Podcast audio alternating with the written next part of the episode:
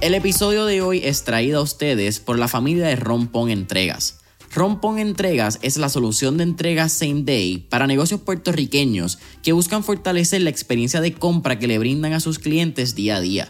Algunos de los beneficios que usted como dueño de negocio obtendrá cuando se conecta a Rompón Entregas son que su cliente obtendrá entregas rápidas el mismo día y también obtendrá comunicaciones automatizadas con detalles de su orden.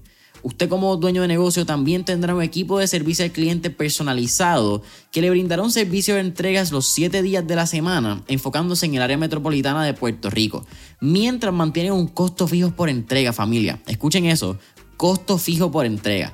Así que si esto es algo que te interesa para ti, para tu negocio o para el negocio de un conocido, puedes solicitar el servicio de Rompon Entregas entrando hoy a la página web www.romponentregaspr.com.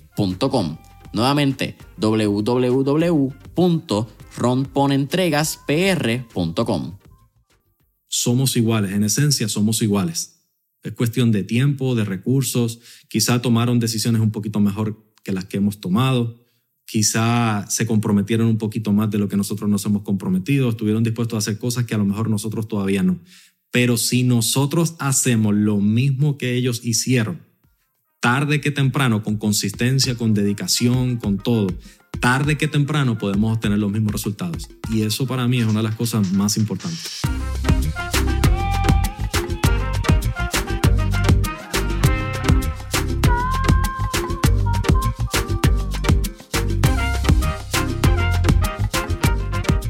¿Qué es la que hay familia? Mi nombre es Jason Ramos y bienvenidos a Mentores en línea, un podcast donde hablamos con los empresarios e influencers responsables por las marcas más destacadas, para que así conozcas quiénes son tus mentores en línea. Y en el episodio de hoy me acompaña Daniel Fernández, quien es el fundador de United Progress y Up Home Solution, la empresa que se dedica a brindar soluciones a los hogares de Puerto Rico para una mejor calidad de vida y ahorro económico. Hermano, ¿qué está pasando? Bienvenido a Mentores en Línea. Gracias, brother. Un placer estar aquí. Este, se, demoró un poquito, ¿verdad? Pero, pero gracias, estamos aquí. Gracias por la oportunidad. Oye, gracias a ti por aceptar. Eh, si hay algo que yo soy fiel creyente desde que estamos en esto del podcast es que muchas veces uno quiere entrevistas rápido. Es parte, ¿verdad?, de este pipeline. Quizás sucede con las ventas. Vamos a hablar un poquito de esa mentalidad de fill up the pipeline. Pero las entrevistas suceden cuando tienen que suceder, no cuando uno quiere. Y eso es algo que aunque me tomó mucho tiempo y muchos dolores de cabeza, lo agradezco ahora porque me doy cuenta que cada vez que tengo la oportunidad de, entrevistar a alguien que quizás en el momento no se dio, tengo más experiencias con esa persona, puedo aprender más de la persona y podemos hablar de otros temas que quizás en la conversación original o en el momento que yo quería no se hubiesen dado. Así que nada, agradecido por ti y que aceptara. Y yo creo que lo primero que tengo que decir es que, aunque lo hablamos un poquito en el pre-podcast session, como yo le llamo, eh, a mediados de agosto estuvimos en lo que fue el Convention. Sí. Y, dude, felicidades. Creo que todo el evento estuvo increíble, la dinámica. Estuvimos allí compartiendo con, con varios entrevistados del podcast. Estuvimos allí con José Galinde, estuvo allí Carlos Avilés, estuvo también Fernando, eh, a José Segura también, del Corillo. Y creo que fue un eventazo. Así que felicidades por eso, porque fue de calidad. Gracias por eso. Este, realmente era la primera vez que hacíamos algo así. Eh, hemos asistido a, cantidad de eventos en los Estados Unidos con, diferentes mentores y personas que admiramos. Y el poder hacer algo así en Puerto Rico, yo creo dos cosas. Número uno, eh, sirve de preparación para lo que viene en el futuro. Y número dos, este, marca una diferencia de lo que probablemente somos nosotros como negocio y lo que hay allá afuera. Yo creo que marca la diferencia también. Sin duda alguna. Y estábamos hablando, fíjate, vamos a empezar ese tema rapidito porque fue como que estos episodios que últimamente ya me pasa y estoy más consciente, como que, mira, vamos a darle play, la conversación está buena, esto puede ser de valor. Y estábamos hablando que recientemente en la oficina ha estado implementando ciertos eh, protocolos de el mejoramiento del performance, ¿verdad? Está el improvement y la optimización de tu comportamiento como ser humano y muchos elementos. Y aunque lo hemos hablado en el podcast, me parece fascinante porque yo creo que eres la primera persona que conozco que en su oficina tiene un gimnasio, ahora tiene un sauna y ahora también implementaste lo que es el cold plunge, lo que son estas, estas tinas de, Sí, en tu caso es bien interesante porque siempre está el, y en Puerto Rico vemos mucho el, el ice plunge, como que la gente que le echa hielo. Sí. En tu caso compraste lo que es el cold plunge, que ya es una máquina que te internaliza y mantiene la temperatura hasta 39 grados Fahrenheit. Hasta creo que. 39 grados Fahrenheit purifica el agua, este, requiere poco mantenimiento y sobre todo atención. Dos cosas clave. Sí, para mí, para mí eso era bien importante porque hace mucho tiempo quería, ¿verdad? Eh, eh, hace mucho tiempo llevo escuchando lo de la- las bañeras de frío, las duchas en frío. Eh, tengo el hábito de semanalmente ir, por ejemplo, quiropráctico. En el quiropráctico tenía eh, una máquina eh, donde te metes, igual está a bajas temperaturas y todo. Y sobre todo es por la cantidad de beneficios. Pero el yo poder tenerlo en mi oficina era bien importante. Y sobre todo el que no requiriera de mantenimiento, que no requiriera de mi atención. Porque por más que fuera bueno para mí, yo no iba a perder 15, 20, 30 minutos de mi día simplemente para buscar hielo, tirar hielo, vaciar el agua y, todas esas cosas. Así que por eso lo hice de esa manera, tener una máquina que ya estuviera preparada, que lo único que tenga que hacer es eh, quitar la tapa, me meto, termino mi proceso y sigo a lo siguiente. Yo, yo no lo he visto en Puerto Rico, ¿verdad? No sé si eres la primera persona que lo tiene, pero por lo menos del círculo de personas que yo sigo, que están bastante en este ámbito de biohacking y optimización del, del cuerpo del ser humano, yo creo que eres la primera persona. Sí, realmente yo no se lo he visto a nadie acá. Por eso, eso Sí. es... Lo he visto quizás en varios influencers de Estados Unidos. Jim Quick hizo una colaboración con ellos recientemente, como que tratando de mover la marca. Pero es súper cool que eso venga a Puerto Rico, porque es necesario. 100%. Todo, al final del día todo comienza por nosotros. Este, eh, tiempo atrás, ¿verdad? Y ahí, y ahí comenzó con lo que es el gimnasio. El gimnasio en oficina es bien importante. Comenzó porque en plena pandemia, eh, donde, en el lugar que vivo, en el condominio que yo vivo, hay gimnasio. Pero entonces mi, mi rutina como dueño de negocio, eh, no todo el tiempo ni todos los días es igual. Ni comienza a la misma hora ni termina a la misma hora. Durante tiempo de pandemia, el uso del gimnasio en el condominio se restringe. Solamente era ciertas personas y ciertas horas. Y entonces a mí me pedían que yo separara por un mes de anticipación a la hora que yo quería utilizar, cosa que era bien difícil. Y entonces ahí yo tomé la decisión, le pregunté a mi mentor, mi mentor, uno de ellos tiene, tiene gimnasio también en su oficina, y le dije, oye, ¿cuán importante puede ser tener en la oficina un gimnasio? Y me dijo, it's a must. Next mes, al siguiente mes, ya yo tenía el gimnasio, estaba trabajando para tener el gimnasio en mi oficina. Entonces, al final del día yo lo mido todo por eh, tener ese lugar donde yo puedo tener todo lo que necesito, ahorrar tiempo y al final del día, pues no somos perfectos. En mi rutina diaria yo he fallado mil veces, pero el tener el gimnasio en mi oficina me recuerda todos los días que yo tengo que hacer, tengo que utilizar ese gimnasio, tengo que mejorar. ¿Cuán importante ha sido ese hábito de hacer ejercicio para el rendimiento de Daniel en otras áreas de, de su vida? es lo más importante que hay. Este, y como digo, ¿verdad? Yo no soy la persona que te voy a decir que soy perfecto en todos mis hábitos, mis rutinas y demás, pero sí te voy a decir que, que cuando hago ejercicio me siento 10 veces mejor que si no lo hago. Y eso directamente va a influenciar y va a impactar todas las áreas eh, de mi día, de mi vida y de todo lo que yo hago. O sea, hacer ejercicio es de las cosas más importantes que una persona puede hacer. Vamos a ir a los inicios de Daniel. Vamos a hablar de... Hay un tema bien interesante y bien importante. Quizás la gente está diciendo de dónde es Daniel, tiene como un acento, yo le llamo el acento boriñol. ¿verdad? Este, no es raro, yo creo que es raro una palabra de cuando no estamos acostumbrados Sí. a algo, pues lo llamamos raro. Pero tú eres eh, de nacimiento y eres Español. español. ¿De Nací qué en? Madrid. En Madrid, vienes de la capital. ¿Qué tienes? ¿Cuál ha sido una enseñanza ahora que tienes 36 años que has podido adjudicar a tus años viviendo en Madrid? Porque creo que la cultura europea Sí, es bien bien, diferente. diferente, no solamente a la americana, yo creo que a la puertorriqueña, porque la puertorriqueña ya es rara a la americana. Sí, yo, yo creo que es bien diferente. Este, yo te diría que probablemente lo que, lo que más me impactó, lo que pasa es lo siguiente, mayoría de las personas huyen del lugar que viven o nacen pensando que ahí no pueden hacer algo y se quieren ir a otro lugar para tener éxito además. Yo nunca me fui de España pensando que yo no la podía hacer allí, sino que fue porque tenía miedo de no intentar algo diferente en mi vida. Entonces la cultura, la cultura española es bastante diferente. Una de las cosas que me marcó cuando salí de allá, por ejemplo, el español eh, o la hora, ¿verdad? De España, tú empiezas bien temprano el día, terminas bien tarde, 10 de la noche, 11 de la noche, 12 de la noche, eh, todavía es normal. Cuando yo me mudo a Puerto Rico, empiezo a vivir aquí, lo que me rápido me di cuenta es de que el ritmo de vida en Puerto Rico, ya eso de las 7, sobre todo 8 en adelante, bajaba un poco como que el ritmo, como que la energía.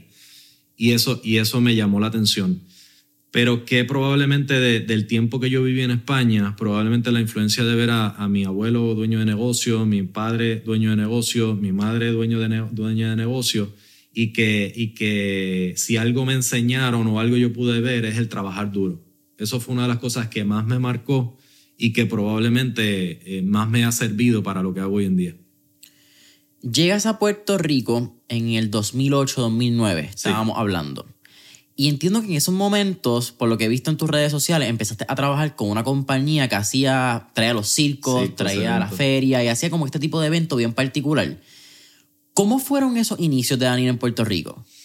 Pues mira, yo conozco Puerto Rico primero de vacaciones. Acababa de cumplir algunos 18 años. Mi primer avión fue eh, Madrid-Barajas, San Juan, Puerto Rico. Ese fue mi primer avión vuelo directo.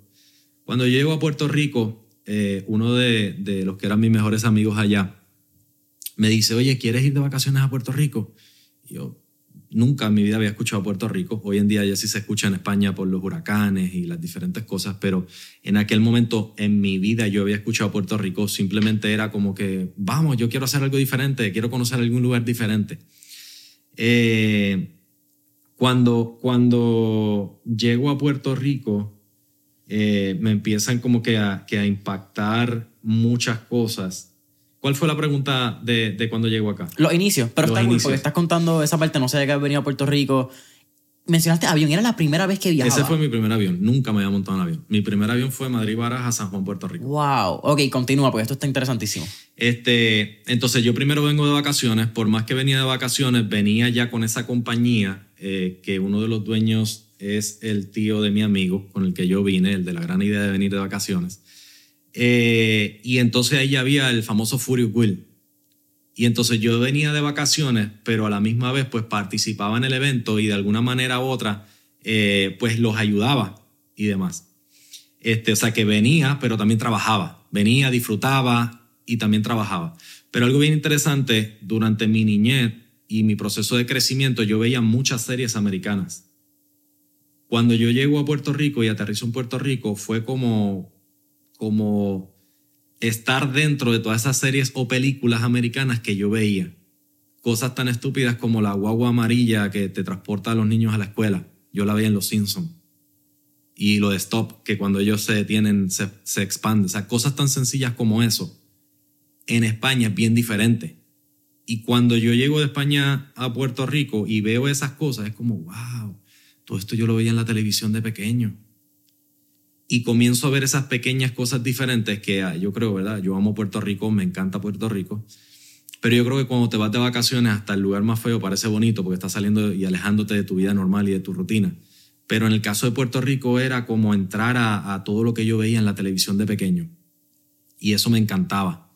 Y, y, se convirtió como que en el lugar donde ya no solamente quería vacacionar, sino donde me quería quedar quería hacerlo mi lugar.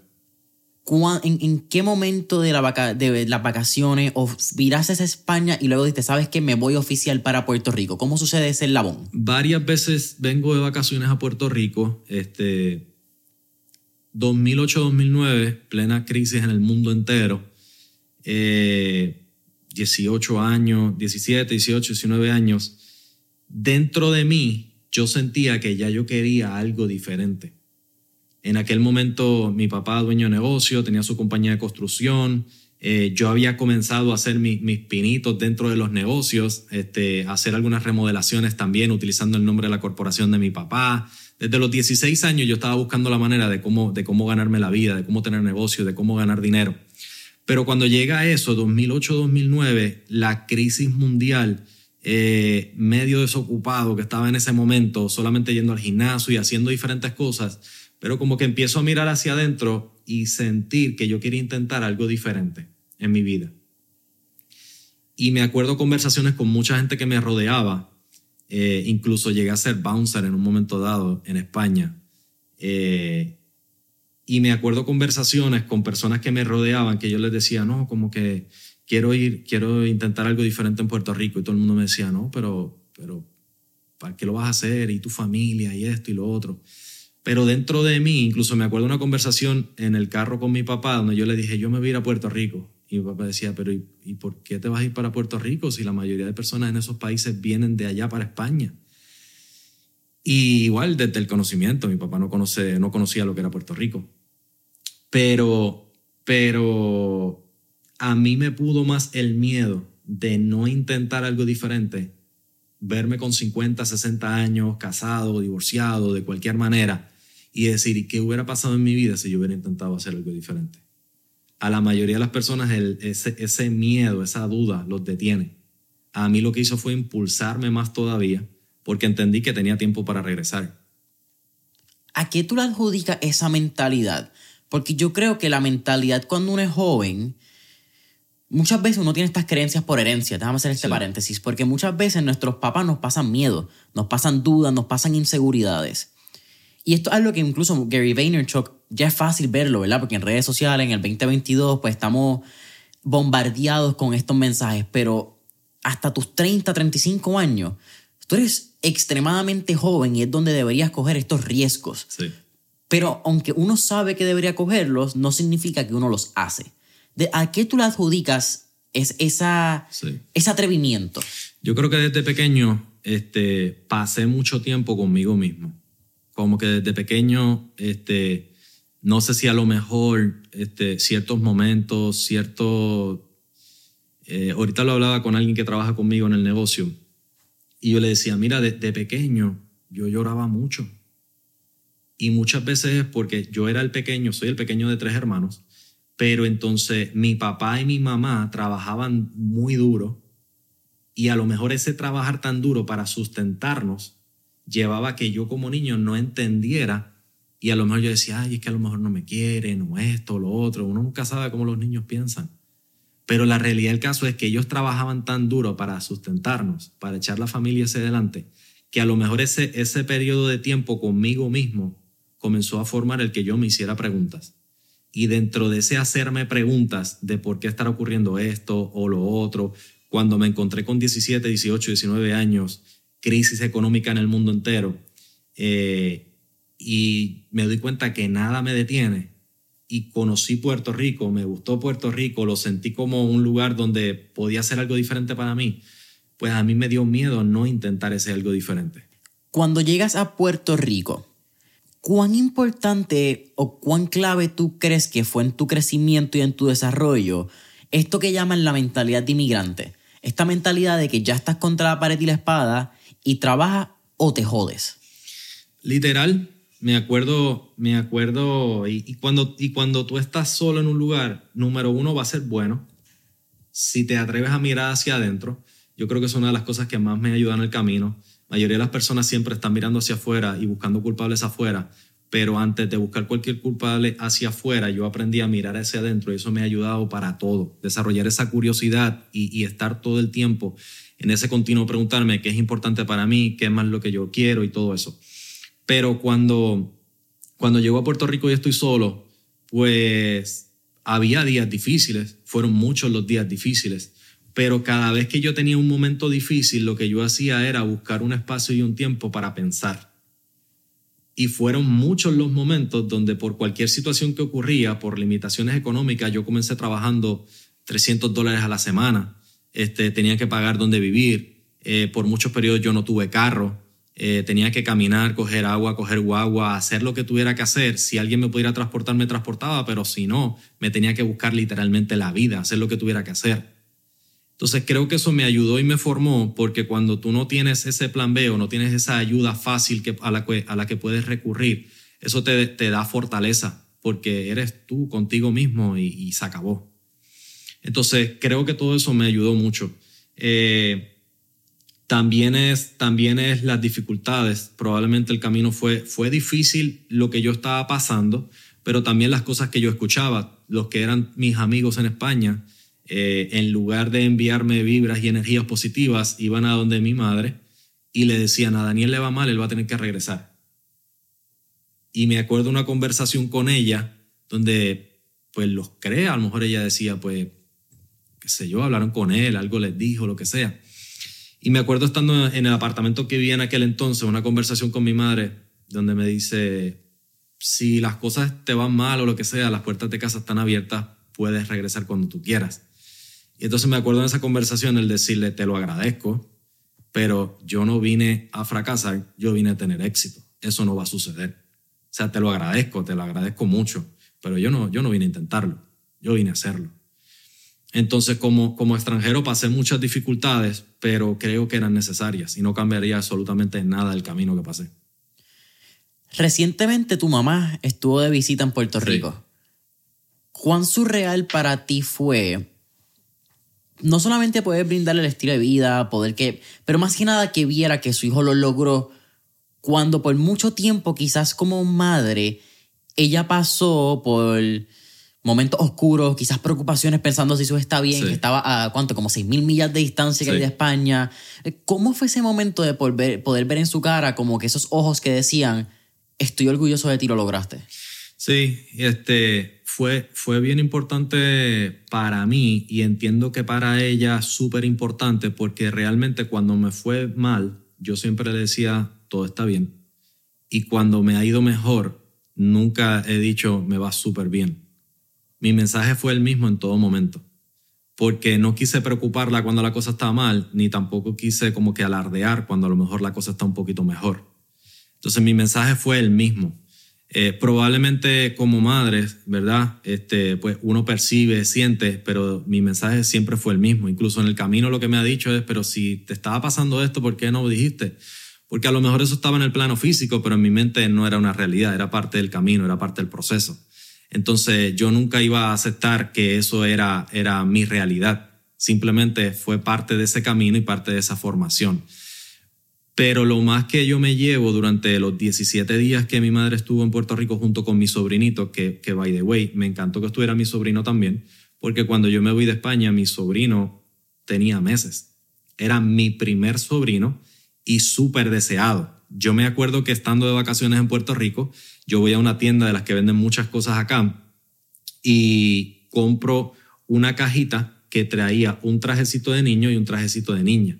Yo regreso a España, voy donde mi hermano mayor y se lo regalo y le digo, quiero ser tío. Pero ni estaba planificado, ¿verdad? Yo entiendo en ese momento, ni, ni, nada. Simplemente era como que, oye, yo quiero ser tío. Y poco tiempo después, ¿verdad? Pues se da y nace mi sobrino. Entonces, que pudiera venir mi madre con mi sobrino también fue importante, porque muchas veces se dice que hay que pagar el precio y parte del precio que tuve que pagar fue perderme el crecimiento de mi sobrino. Y una de las cosas que está clara en mi mente es eh, una visita que hice en febrero, en, diciembre de 2012, eh, y cuando pues se queda en la cama dormido como todo bebé y yo tenía que partir. Al otro día por la mañana yo cogí el avión. Eh, y el irme llorando porque verdaderamente tú quieres compartir tiempo con tu sobrino, pero simplemente hay una misión que tú decidiste y que tienes que ejecutar. Entonces, pero el compartir con ellos este tiempo acá, eh, durante 10 años yo he estado trabajando súper duro, no he vacacionado, cada viaje que he hecho ha sido para enriquecerme, para ir a eventos, para conocer personas, eh, para añadir valor a mi vida, a mi negocio y a todos los que me rodean. Y ahí sí saqué un tiempo importante porque uno nunca sabe. Hoy estamos aquí, pero uno nunca sabe. Entonces, el poder destinar 17 días de calidad y fueron 17 días donde no necesariamente todo era de super lujo, simplemente hicimos lo que quisimos cuando quisimos y como quisimos. Eh, pero eso fue bien importante porque fue volcarme a darle lo mejor y mañana que sea lo que Dios quiera, que pase lo que tenga que pasar, pero esos 17 días fueron de calidad. Y para mí eso fue lo más importante. Y yo creo que tú acabas de decir hacer lo que quisimos, cuando quisimos, cómo quisimos. Y es una ¿verdad? No, palabra por palabra, no parafraseándolo, pero Morgan Housel en el libro La psicología del dinero dice que hacer lo que uno quiere cuando con las personas que uno quiere cuando uno quiere es el mayor dividendo que te va a poder pagar la libertad financiera. No es necesariamente la cantidad de dinero, no es el lujo, es quizá libertad de tener tiempo de calidad con los seres que tú quieres.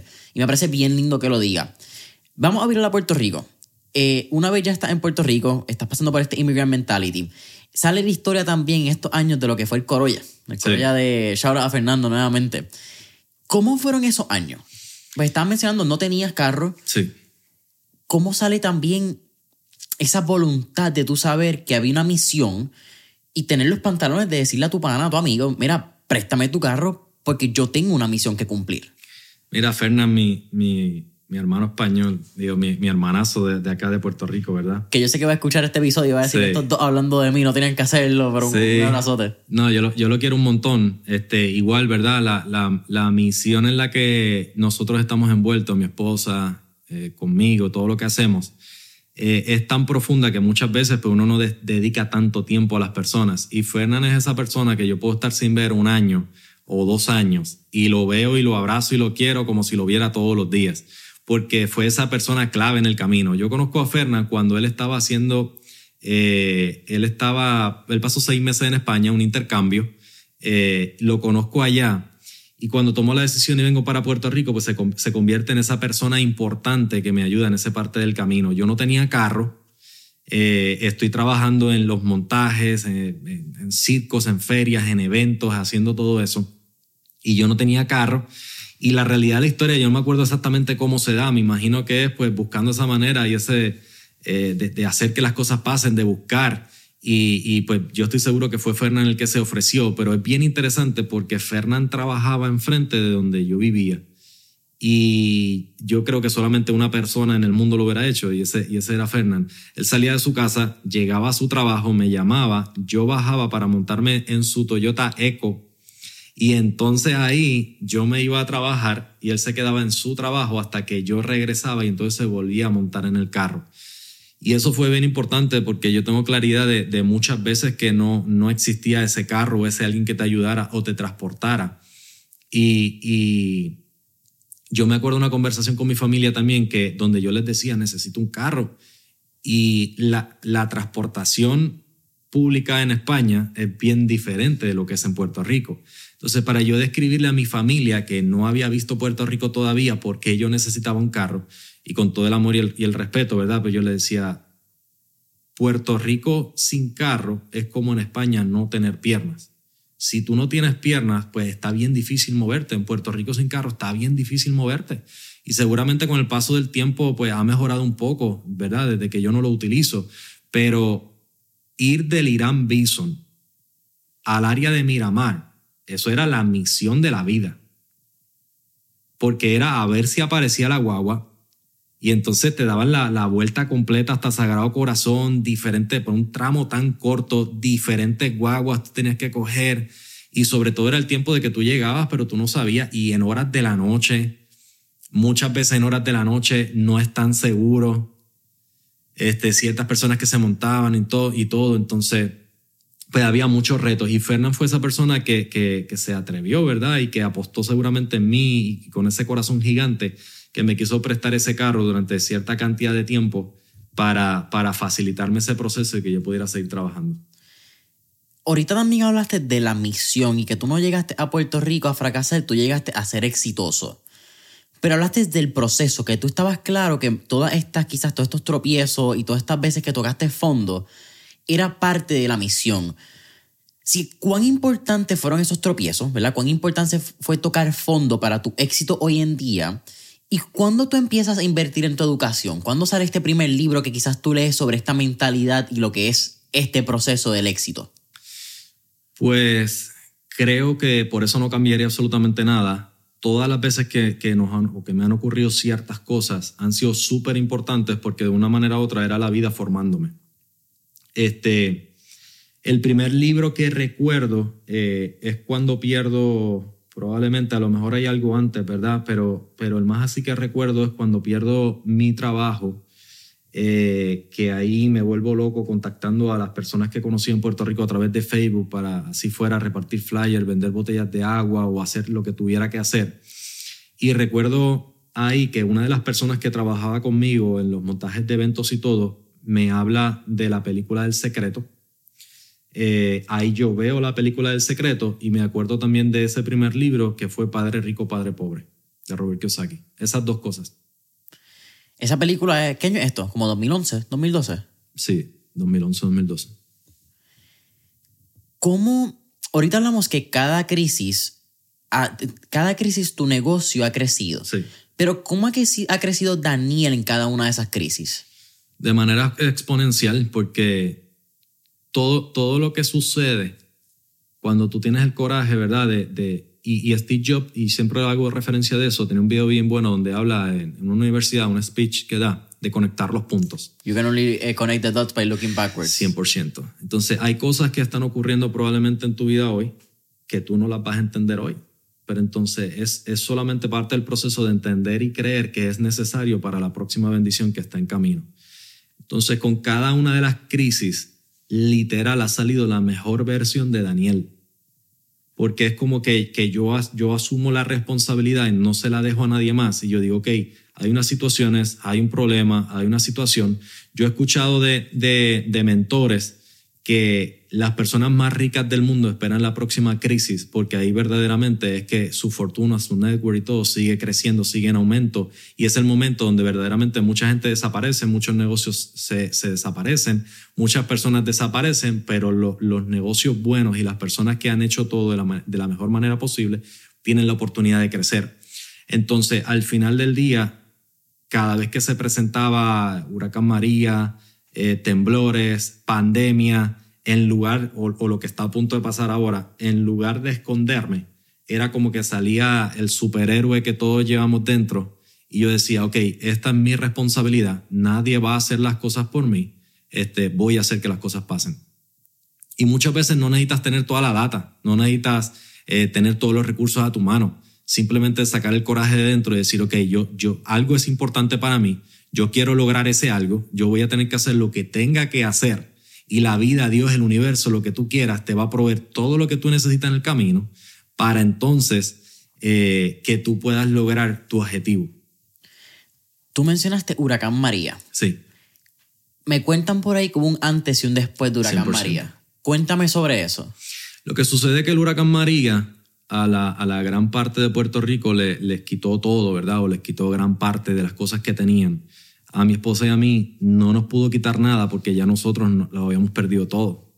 Entonces el huracán María fue ese punto de inflexión donde salió el campeón que estaba guardado, salió el superhéroe que estaba guardado preparándose por un tiempo, porque nosotros estábamos en el peor momento económicamente hablando de nuestra vida, eh, a punto de perder eh, casa, eh, tuvimos que regresar a vivir con mi suegra, sin carros. Eh, Naida, mi esposa, tuvo que regresar a, su a un trabajo tradicional, em- tuvo que regresar a un trabajo eh, con un banco eh, para que nosotros como matrimonio pudiéramos, como quien dice, buscar la manera otra vez de salir a flote. Entonces, cuando llega el, el huracán María, nosotros no podíamos perder nada porque ya lo habíamos perdido todo antes. Por meses, nosotros vivíamos en Aguas Buenas, en lo que era la casa de mi suegra. Por meses yo me quedé como si fuera una cueva allí, preparándome, sin carro, sin nada. Simplemente era como que tratando de entender ese proceso que nosotros acabábamos de pasar.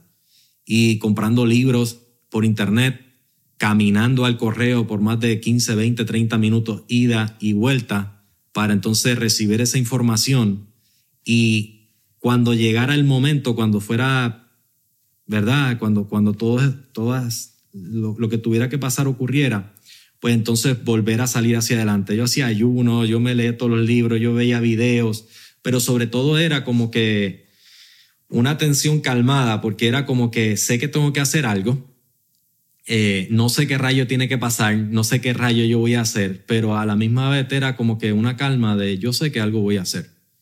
En ese momento no entendía qué rayo iba a hacer, pero yo sé que algo tenía que hacer. Y cuando llega el huracán María fue como que este es el momento. Eh, y simplemente pues ahí, ahí regreso de nuevo a lo que es la industria y el campo, la hermosa profesión de las ventas. Eh, y fue como salir a, a correr, ahí regreso de nuevo a lo que es la venta de productos al hogar.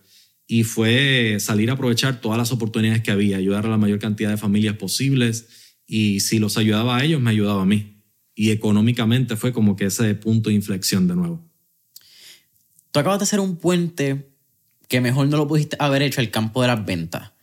Y si hay algo que yo me llevé de Love Convention, que tan pronto le hicieron la pregunta a ustedes, yo saqué el celular y parecía un nene chiquito apuntando, fue cuando un joven, no recuerdo quién fue, les pregunta cuáles son los mejores libros que ustedes recomiendan para vender.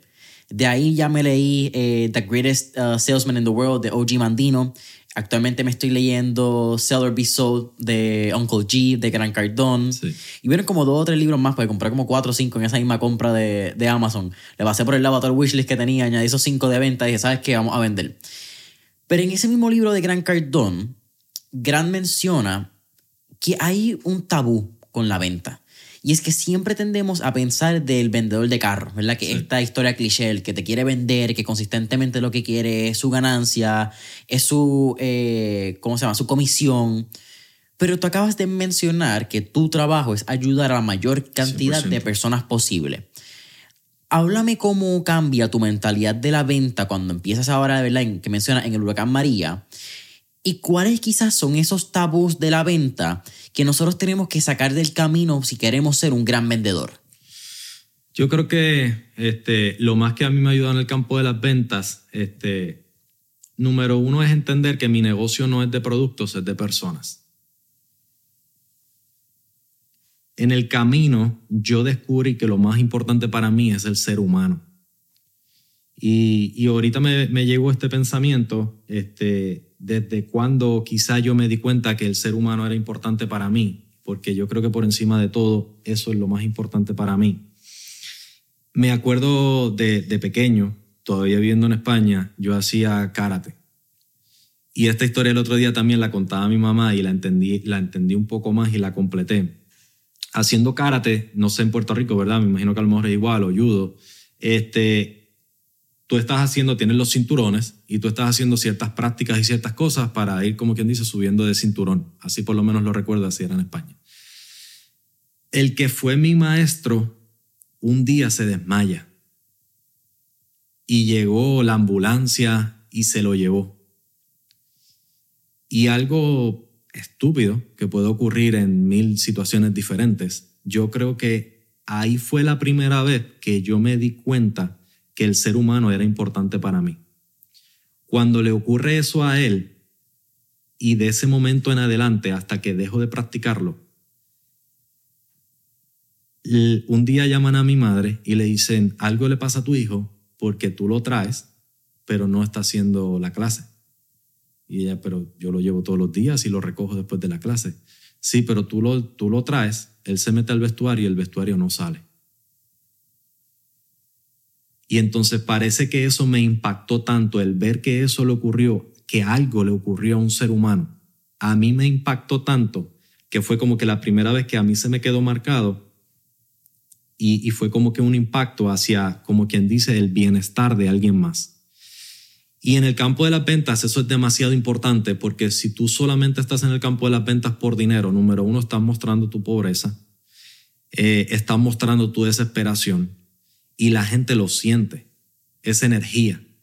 Entonces cuando tú estás comenzando a interactuar con alguien, estás llegando a una casa o ese alguien llega a tu negocio, a tu trabajo, a lo que sea, desde que el interés que tú muestras desde el principio en esa persona, en entender su necesidad, en entender verdaderamente por qué quiere algo que, que tú tienes a la mano. Y el, y el interesarte también no solamente cuando ganes dinero, sino a lo mejor cuando no hay dinero de por medio al final del día va, va tarde que temprano a impactar tus resultados. Entonces, no es la cantidad de información que yo he leído sobre ventas o sobre objeciones o sobre toda la parte mecánica de las ventas que todo el mundo seguramente pone atención.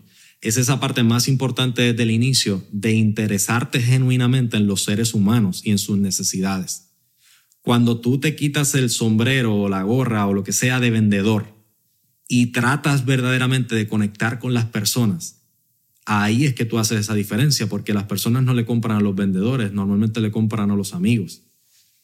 Entonces, yo comencé trabajando en ventas en sistemas de tratamiento de agua, que tú llegabas a las casas con un, con un maletín para hacer unas pruebas, a venderle algo a alguien que no había pensado ese día levantarse para comprar un sistema de purificación de agua que cuesta 5 mil dólares.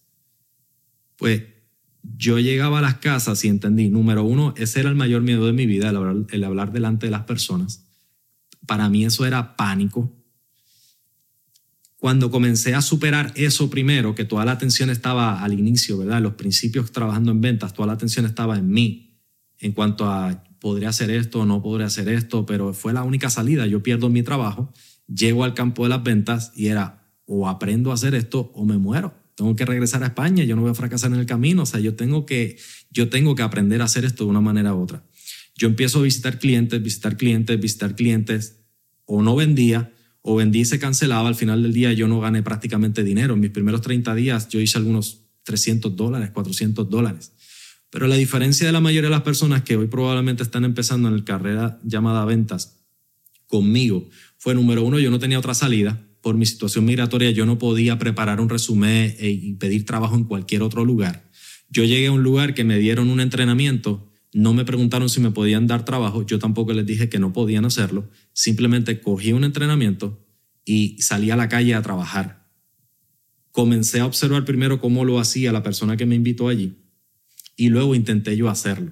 Lo primero era el miedo de llegar a las casas. Luego era entender qué, yo estaba haciendo y cómo lo estaba haciendo, qué estaba diciendo o qué dejaba de decir. Eh, demo tras demo, presentación tras presentación, familia tras familia, fue entender eh, qué, yo había dicho, de qué manera yo podía mejorar para llegar a la siguiente casa. Pero cuando paso ese proceso, yo me di cuenta que lo más importante es llegar a las casas, interesarte genuinamente en las personas. O, o si las personas van donde ti, interesarte genuinamente en ellos. Entonces, en mi caso, yo llegaba con un maletín para hacer unas pruebas, pero yo entraba a la casa y lo dejaba completamente aparte y yo me enfocaba en las personas. Me enfocaba en encontrar cosas que verdaderamente me gustaran, porque si tú solamente dices, ay, qué lindo es el cuadro, pero verdaderamente no te gusta, se te nota. De la misma manera que si tú estás en el campo de las ventas solamente por dinero, se te nota. Entonces al final esa energía y lo que yo me di cuenta es de que interesándome genuinamente en las personas, por eso digo, mi negocio son las personas, no son los productos. Los productos son las excusas, la herramienta para poder ayudar a esos clientes, poder ayudar a ese, a ese consumidor final, pero también poder ayudar a mi equipo de trabajo. Proveer esa herramienta para que juntos hagamos esa diferencia. Que el impacto y el trato que reciben los clientes y que reciben las personas que trabajan conmigo pues al final del día mi negocio son las personas, hacer ese impacto. Acabas de mencionar mentor, la palabra mentor. Yo creo que es bastante obvio que en algún punto vamos a hablarlo, ¿verdad? Con el podcast que se llama Mentores en línea. Pero ¿cuál es el rol de un mentor y por qué las personas que están empezando, no solamente en el campo de las ventas, en cualquier profesión en su vida, deben buscar una persona y aprender de esas personas? Yo creo que son dos. Eh, número uno, te van a cortar el camino. No todo el mundo está dispuesto a enseñar. La mayoría de las personas no están dispuestas a enseñar y más si no hay un beneficio directo en el camino. Eh, es fácil ayudar cuando hay un beneficio, pero cuando no lo hay, verdaderamente no todo el mundo está dispuesto a enseñar y ayudar. Eh, tiene que haber una vocación de verdad de tu querer ayudar a otras personas para que lo hagas aunque no haya dinero de por medio ni beneficio de por medio. Cuando hay un, dinero, cuando hay una comisión, cualquiera lo hace. Pero cuando no hay una ganancia, no todo el mundo está dispuesto a hacerlo. Entonces, yo creo que el mentor te ayuda básicamente en dos cosas. Te ayuda eh, a cortar tu camino, a evitar esos procesos que ya la persona pasó para tratar de que tu camino no necesariamente va a ser más fácil, probablemente va a ser un poquito más corto, maybe a lo mejor un poquito más fácil, pero como quiera va a haber, va a haber un precio que pagar, como siempre decimos, o va a haber unas pruebas, cada camino es diferente, pero va a haber unas pruebas, va a haber una, una, unos retos diferentes que todos vamos a enfrentar y que nadie te lo va a quitar. O sea, no porque tengas un mentor no vas a tener retos, tu camino va a ser duro también, probablemente diferente, pero el mentor te va a poder de una manera u otra ayudar un poco a que a lo mejor no sea tan difícil como, como el camino que él pasó. Pero yo creo que sobre todo la segunda parte y en lo que ayuda un mentor es a mostrarte que también tú lo puedes hacer. Cuando, cuando tú estás viendo solamente a través de Instagram, a través de Internet o de Facebook o de cualquier red social, o cuando lo ves por televisión a alguien que tú admiras, se ve como demasiado lejos se ve demasiado complicado, todo luce como que demasiado perfecto. Pero cuando verdaderamente tú te acercas a esa persona que admiras, te das cuenta que es humano así como tú. Entonces, una de las cosas que te va a permitir es decir, oye, no, no, no es intocable. No es un ser humano perfecto y por eso tiene los resultados que tiene. Entonces, el tener mentores en mi vida, una de las cosas que me ha ayudado es entender, si ellos pudieron, yo también puedo, somos, somos iguales. Quizá nos separa tiempo, conocimiento, ciertos recursos en el camino, lo que sea. Pero el tener mentores en mi vida lo que me ha, me ha permitido es acercarme siempre con respeto, pagar lo que tuviera que pagar, porque valoro más el conocimiento que el dinero y el acceso. Pero me ha permitido darme cuenta que, que somos iguales, en esencia somos iguales. Es cuestión de tiempo, de recursos, quizá tomaron decisiones un poquito mejor que las que hemos tomado, quizá se comprometieron un poquito más de lo que nosotros nos hemos comprometido, estuvieron dispuestos a hacer cosas que a lo mejor nosotros todavía no. Pero si nosotros hacemos lo mismo que ellos hicieron, tarde que temprano, con consistencia, con dedicación, con todo, tarde que temprano podemos obtener los mismos resultados. Y eso para mí es una de las cosas más importantes. Tú acabas de mencionar invertir y que tú aprecias y valoras más el conocimiento que el dinero. Por sacar la pregunta del medio, porque muchas personas van quizás a tener esta intriga. ¿Cuánto es lo más que has invertido en tu educación? Este. En un solo evento. Porque si lo ponemos en total, pues. Probablemente. Bueno, acabo de pagar ahora mismo 10 mil dólares por solamente dos tickets para un, para un próximo evento. Acabo de pagar 10 mil dólares. ¿Cuán importante ha sido eso? Porque también creo, y disculpa que te interrumpa, hay algo bien interesante y es que muchas veces tú pagar este tipo de eventos te va a dar acceso a estas personas. Y muchas veces pensamos, me cuesta, pero no pensamos en el valor, que era lo que estábamos hablando antes de empezar el podcast. Yo creo que es bien importante este, por diferentes razones. Yo amo los eventos porque al igual que decía ahorita con el gimnasio, cuando yo veo el gimnasio, me recuerda que es algo que tengo que hacer todos los días, con lo que estoy comprometido. Cada vez que yo voy a un evento, eh, siempre me gusta sentarme en primera fila porque dicen que las personas que más dinero ganan se sientan en la primera fila. Y aunque no necesariamente yo lo sea, me gusta porque me siento incómodo. Y asistir una y otra vez a esos eventos donde probablemente soy, no sé, ¿verdad? Pero probablemente en los inicios, cuando lo comencé a hacer, pues el dinero era más problema y donde probablemente, yo me acuerdo la primera vez que yo compré el ticket más caro para un evento, fue un súper esfuerzo. Pero yo era el pet más pequeño que había en esa pecera y obligatoriamente por asociación tenía que crecer.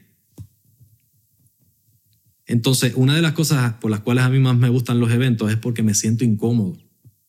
Yo acabo de venir ahora de un evento de viernes, sábado y domingo el viernes fue eh, como que un welcome y demás. Y el mismo viernes ya yo hice el compromiso para el siguiente evento que es dentro de un año. Y le dije a Albert, uno de mis mentores, le dije, me encanta venir aquí, porque me siento incómodo. Veo cómo siguen habiendo personas con más éxito. Y by the way, muchas veces tú vas a esos eventos y todo lo que van a decir en tarima ya tú lo sabes. Pero te recuerdan lo que tú sabes que tienes que hacer porque todas las respuestas ya están dentro de nosotros. Si tú tienes un sueño, si tú tienes una meta, si tú tienes una misión, si tú tienes algo que verdaderamente tú quieres en la vida, cuando guardas silencio y pasas tiempo contigo, las respuestas están ahí, las respuestas llegan.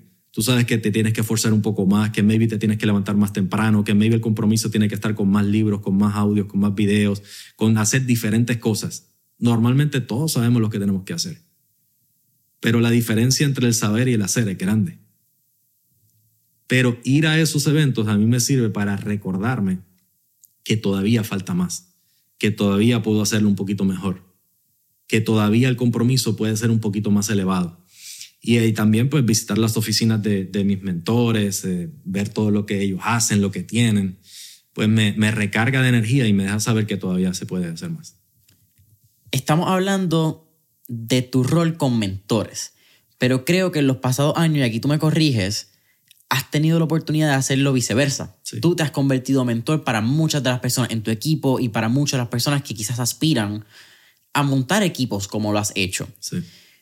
¿Cuán importante ha sido el empoderamiento de tu equipo, crear este evento como lo fue Up Convention, el reconocimiento de tu gerente, el reconocimiento de cuando hacen X meta de venta y seguir creando una cultura dentro del negocio? Este, yo vengo del lugar donde, de- donde muchas de las personas que están comenzando en mi negocio hoy están. Entonces yo sé cuán importante es recibir esa comisión extra, recibir esa bonificación, recibir ese reconocimiento. Mi primer reconocimiento fue simplemente a través de una fotografía en una página web, un reconocimiento en una página web, donde destacaron que por más de 30 días yo visité un montón de clientes sin éxito pero que después de un tiempo, ¿verdad? En la última semana yo había visitado 10 clientes, había vendido 9 y se habían instalado 8.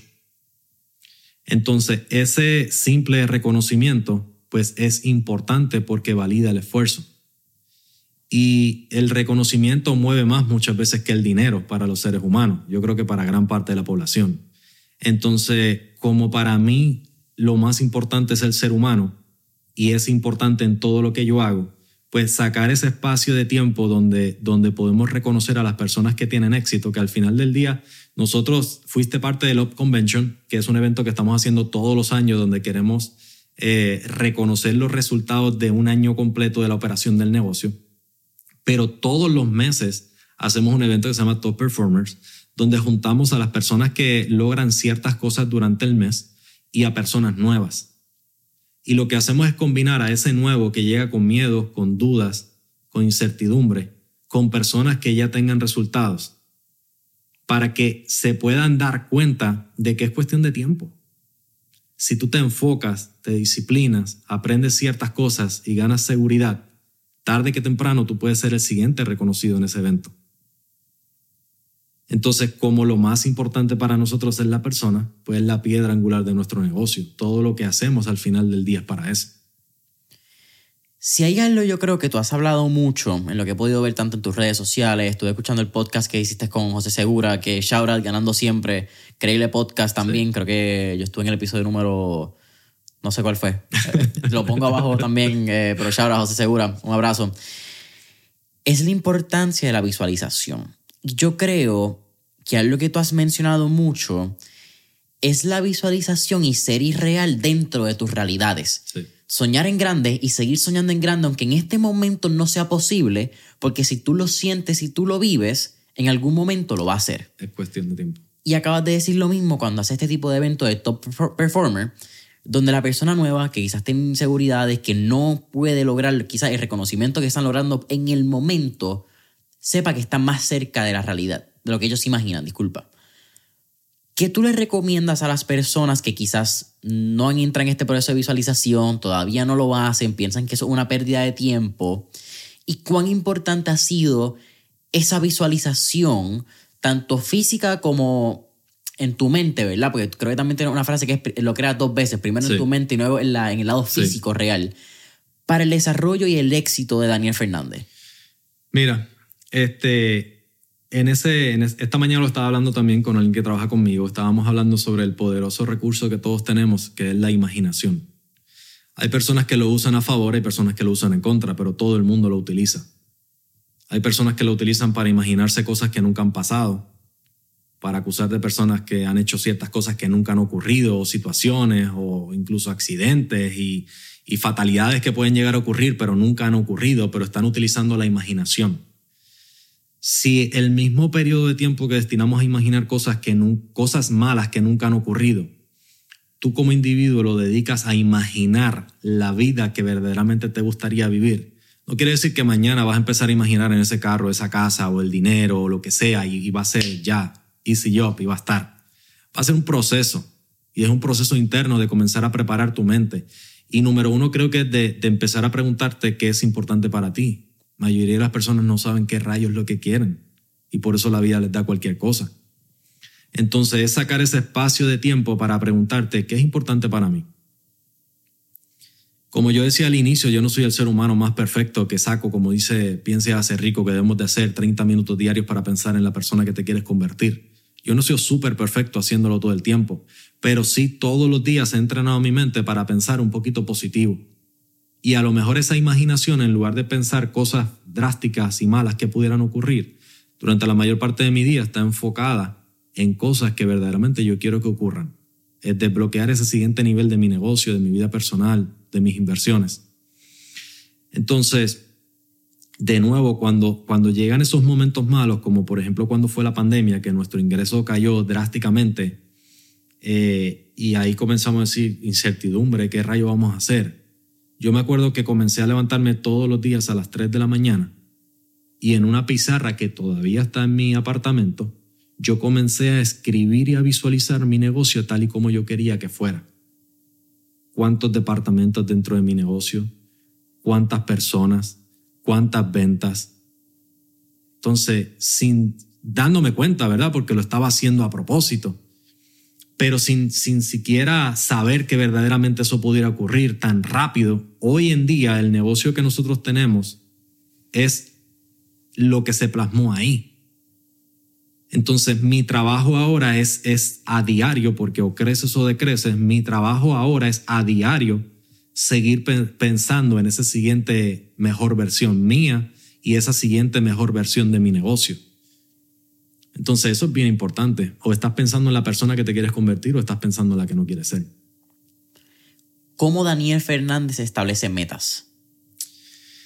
Pues mira, este, yo creo que tengo mucha influencia también de, de abuelo Bob, que en paz descanse, Bob Proctor. Este, Bob Proctor te habla en muchos de los, de los videos que me encantan y demás, de, de muchas veces ponerte metas irreales, a lo mejor, ¿verdad? Pero yo creo que el, el, poder está en creer que es una meta irreal o no. Yo creo que si ya alguien lo ha logrado en cualquier lugar en el mundo, pues es posible. Entonces, yo creo que es una combinación de, percibir y sentir que es importante para mí, junto con mirar al mundo y decir, ok, ya alguien lo ha hecho. Si alguien lo ha hecho, es posible. Estoy dispuesto a hacer lo que esa persona ha hecho, a, dedicar el tiempo y el compromiso y todo. Pero para mí las metas es este, buscar esa, esa, esa mejor versión eh, y es una de las cosas más importantes y creo que la mayoría de la población no tiene metas. 97% de la población no sabe lo que quiere. Ya para ir cerrando casi mentores en línea, hay una persona que indiscutiblemente hace, no quiero decir el 50%, pero hace gran parte de quién es Daniel. 100%. Y es tu esposa Naida. Sí. Dos factores, quizás podemos hablar un montón aquí, podemos estar una hora más en lo que te ha aportado. Pero has mencionado mucho que estuvo contigo en los peores momentos y está contigo ahora en los mejores. ¿Cuán importante ha sido Naida en el proceso, en tu desarrollo como persona? Hmm. Pero más que nada, ¿cuán importante ha sido tener una pareja que está dispuesta no solamente a pasar las negras contigo, pero también cuando ha sido tiempo de invertir, de mejorar, de crecer, también ha estado dispuesta a irse en esa ola contigo? Sí. Este, eso es bien importante siempre en todos los eventos, en todo lo que hacemos. Incluso lo que ha sucedido con Naide y conmigo ha dictado de alguna manera el camino de mi negocio, porque hoy en día en mi negocio hay muchas parejas. Y eso es bien importante porque siempre hablamos de que las dos personas deben de estar en la misma página. Entonces, eso nosotros lo, lo, aprendimos, lo aprendimos temprano, lo aprendimos con los eventos también, la importancia de estar los dos en la misma página y, dentro del negocio, pues entender la parte de los roles. Probablemente eh, esa manera de ser de Naida, junto con la ayuda de nuestros mentores, pues nos llevó a darnos cuenta de que ella se encarga más eh, en su parte profesional, en su experiencia de empleo, de trabajo y de todo, pues ella se encarga más dentro del negocio de todo lo que tiene que ver con sistemas y procesos, con la parte probablemente más aburrida del negocio la técnica, el... Y completamente necesaria. Pero el que ella, y con un, con un nivel y un compromiso del cara. Naida es workaholic. Ella, ella está trabajando todos los días en oficina súper duro. Muchas veces haciendo, ¿verdad? Los, inicios de los negocios no son fáciles. Hay ciertas cosas que tú vas a tener que hacer que no las vas a hacer toda la vida, pero que primero las vas a tener que aprender a hacer para luego más tarde delegar. Pero Naida es esa persona que no tiene miedo ni, ni, ni falta de compromiso. Naida es esa persona que, que se puede levantar bien temprano y comenzar a trabajar ciertas cosas de nómina o de diferentes cosas que tenga que hacer de contabilidad. Trabajar durante todo el día, largas horas en el negocio. Podemos llegar a las 8 de la mañana, irnos a las 8 de la noche o más si es necesario. Pero entonces llega a casa y todavía sigue haciendo otras ciertas cosas. Entonces, muy probablemente todo el mundo quiere el, Porsche, el reloj, el, el, irse y hacer lo que quiere cuando quiere, como quiere, pero no están dispuestos a esa parte del proceso. Y by the way, no siempre fue así, porque todo el mundo quiere que su pareja, su esposo, su esposa participe en lo que hacen. Eh, yo me acuerdo que cuando estábamos iniciando uno de los negocios de network marketing, ahí Naida y yo nos estábamos conociendo y Naida tenía su trabajo regular. Yo ahí todavía estaba, estaba trabajando ya en el campo de las ventas. Y me acuerdo que nos invitan un domingo a un, a un evento del negocio. Y Naida estaba acostumbrada a que sábado y domingo eran días de janguear, de salir, de ir a la playa, de hacer esas cosas normales que hace la gente allá afuera. Cuando ella me busca en mi casa y vamos y le digo, no, vamos a ir a un evento ella se molesta, ella no, no quería ir allí. Mi reacción, y creo que marcó seguramente un antes y un después, fue, yo voy a hacer esto contigo sin ti. Si tú no lo quieres hacer, yo simplemente pues te dejo y en el carro, lo que sea, y ya, pero yo voy a hacer esto contigo o sin ti. Y probablemente pues eso fue un antes y un después porque ella dijo, él está en serio, él lo va a hacer conmigo sin mí, así que mejor lo hago con él y probablemente marcó o preparó la base de lo que estamos viviendo hoy en día. Y esa parte de experiencia, de estudios y de todo de ella, pues me ha permitido a mí seguramente enfocarme en más esta otra parte del negocio, de visualizar, de crear, de imaginar y de atraer personas, recursos, mentores y cualquier otra cosa que yo pueda necesitar, o a lo mejor sacar ese espacio de tiempo de pensar qué verdaderamente lo que yo quiero, hacia dónde, se dirige, hacia dónde me dirijo yo, hacia dónde se dirige mi negocio. Pero el trabajar en conjunto y entender los roles hace una de las cosas más importantes y entender que los dos teníamos que estar en la misma página. Cuando, cuando en, este caminar, ¿verdad? Yo me acuerdo que estando todavía en el campo eh, de las ventas sin tener el negocio propio todavía, yo le pregunté a, a una persona eh, si, si sería bueno, Naida todavía estaba en el banco, si sería bueno que ella comenzara a trabajar conmigo. Y él me dijo que no. Porque entonces se iban a acabar los temas de conversación y esto y lo otro. Al otro día, Naida estaba, estaba renunciando a su trabajo. Porque la persona que me estaba diciendo que no era bueno que yo trabajara con mi esposa no tenía la vida que yo quería vivir. Cuando yo miraba a Gran Cardón, que era uno de mis mentores más cercanos en ese momento, y yo veía cómo trabajaba con su esposa, o a Robert Kiyosaki, su esposa, o a cualquier otra de esas personas que sí trabajaban en pareja, yo dije, ok, no me importa lo que tú me digas, tú no vives la vida que yo quiero vivir, ellos sí. Entonces ella es el 80 o 90% de, de los resultados que tenemos hoy en día, todo lo que ella hace en, en, nuestro negocio y en mi vida personal. ¿Cuál es la lección más grande que ha aprendido de Naida? Yo creo que, que nunca la he visto ni quejar, ni sufrir, ni, ni nada. Este, creo que cualquier cosa que esté pasando la lleva por dentro y ella simplemente hace que las cosas pasen. Cualquier misión que, que tenga, cualquier tarea que tenga pendiente, eh, puede tardar un poco más, un poco menos. Muchas veces yo soy bien chabón este, y como que el que va empujando un poco. Pero, pero yo creo que eso, este, nunca se queja, nunca nada, simplemente hace que las cosas pasen y, y hace lo que tiene que hacer y lo hace. Brother, eh, siempre al final de Mentor en línea, siempre hacemos cuatro preguntas. Yo creo que esto ha sido un mega episodio que estoy súper contento, orgulloso de que se dio. Así que vamos para, vamos para esas últimas cuatro preguntas de fuego. Vamos allá. La primera, si tuviéramos la oportunidad de estar en esta película de Back to the Future y estar en un DeLorean, ¿a qué época, década o periodo histórico te gustaría ir y por qué? Yo creo que probablemente a alguna época donde estábamos todos entaparrados en la naturaleza, en algo así, este, por seguir descubriendo lo más importante que tenemos, que es a nosotros mismos. donde no había distracciones, no había nada. Simplemente el sol salía, caía, estaba la naturaleza y te buscaba la vida. Segunda pregunta. Tenemos un playlist en Spotify que se llama Mentores en línea, el playlist, donde tenemos todas las canciones que motivan y pompean a nuestros entrevistados. Así que con eso dicho, ¿qué canción motiva o pompea a Daniel Fernández? Yo creo que la de Rocky. La de Rocky, la de la película de Rocky. Sí, este, esa película ya la vi 150 mil veces de pequeño y, creo que fue una de las más que me, que, me, que me alentó a luchar en la vida y a continuar hacia adelante. Ver que Rocky, aunque se caía, se levantaba. Tercera pregunta. ¿Qué tres libros les recomendaría a nuestra audiencia? Eh, Piense hace rico, eh, Padre rico, Padre pobre y la ciencia de ser rico.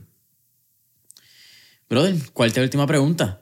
¿Cuál sería un último tip o recomendación que daría a nuestros escuchas? Nunca te rindas. Make it happen. Sencillo. Brother, para mí ha sido un absoluto placer, como te mencioné, eh, realmente un privilegio y un honor tenerte. Estaba bien emocionado para tener esta entrevista, estoy súper emocionado desde que me levanté, fue como que viene. Hoy es el día que voy a entrevistar a Daniel Fernández, así que agradecido por tu tiempo, agradecido por tu amistad, por la invitación a la Convention. Cuéntanos, ¿dónde podemos conseguir a Daniel Fernández? Eh, promoción al evento, promoción del negocio. Tira promoción sin pena alguna. Gracias por la oportunidad de estar acá contigo, Jason. Este, te admiro. He visto la cantidad de, personas que has entrevistado y todo lo que estás haciendo y, te agradezco la, la invitación. Este, de verdad que sí, sé que se tardó un poco de tiempo, pero te, te admiro por todo lo que has hecho este, y lo que estás haciendo. Eh, la manera más fácil de conseguirme y lo más que utilizo es Instagram, Daniel Fernández Oficial. Ahí pongo todo de lo que hago. Este, poco a poco vamos a estar creando todavía más contenido al final del día para seguir impactando más personas y que sepan que al igual que nosotros, ¿verdad? Y todavía nos falta camino, el compromiso es largo, vamos a morir trabajando, eso es lo que yo siempre digo. Eh, pero es el lugar donde creo que, que, todo lo que yo hago, todo lo que yo posteo al final del día es para mostrarte que si nosotros pudimos, tú también lo puedes hacer. Daniel Fernández Oficial en Instagram, Familia Mentores en Línea, saben que nos pueden conseguir en Instagram y Facebook como Mentores en Línea. Deja ese review, ese comentario, eh, cinco estrellitas en Apple Podcast, Spotify, YouTube. Suscríbete a nuestro nuevo newsletter disponible en mentoresenlinea.com o en el enlace en la biografía de Instagram. Y hasta la próxima. Con todo.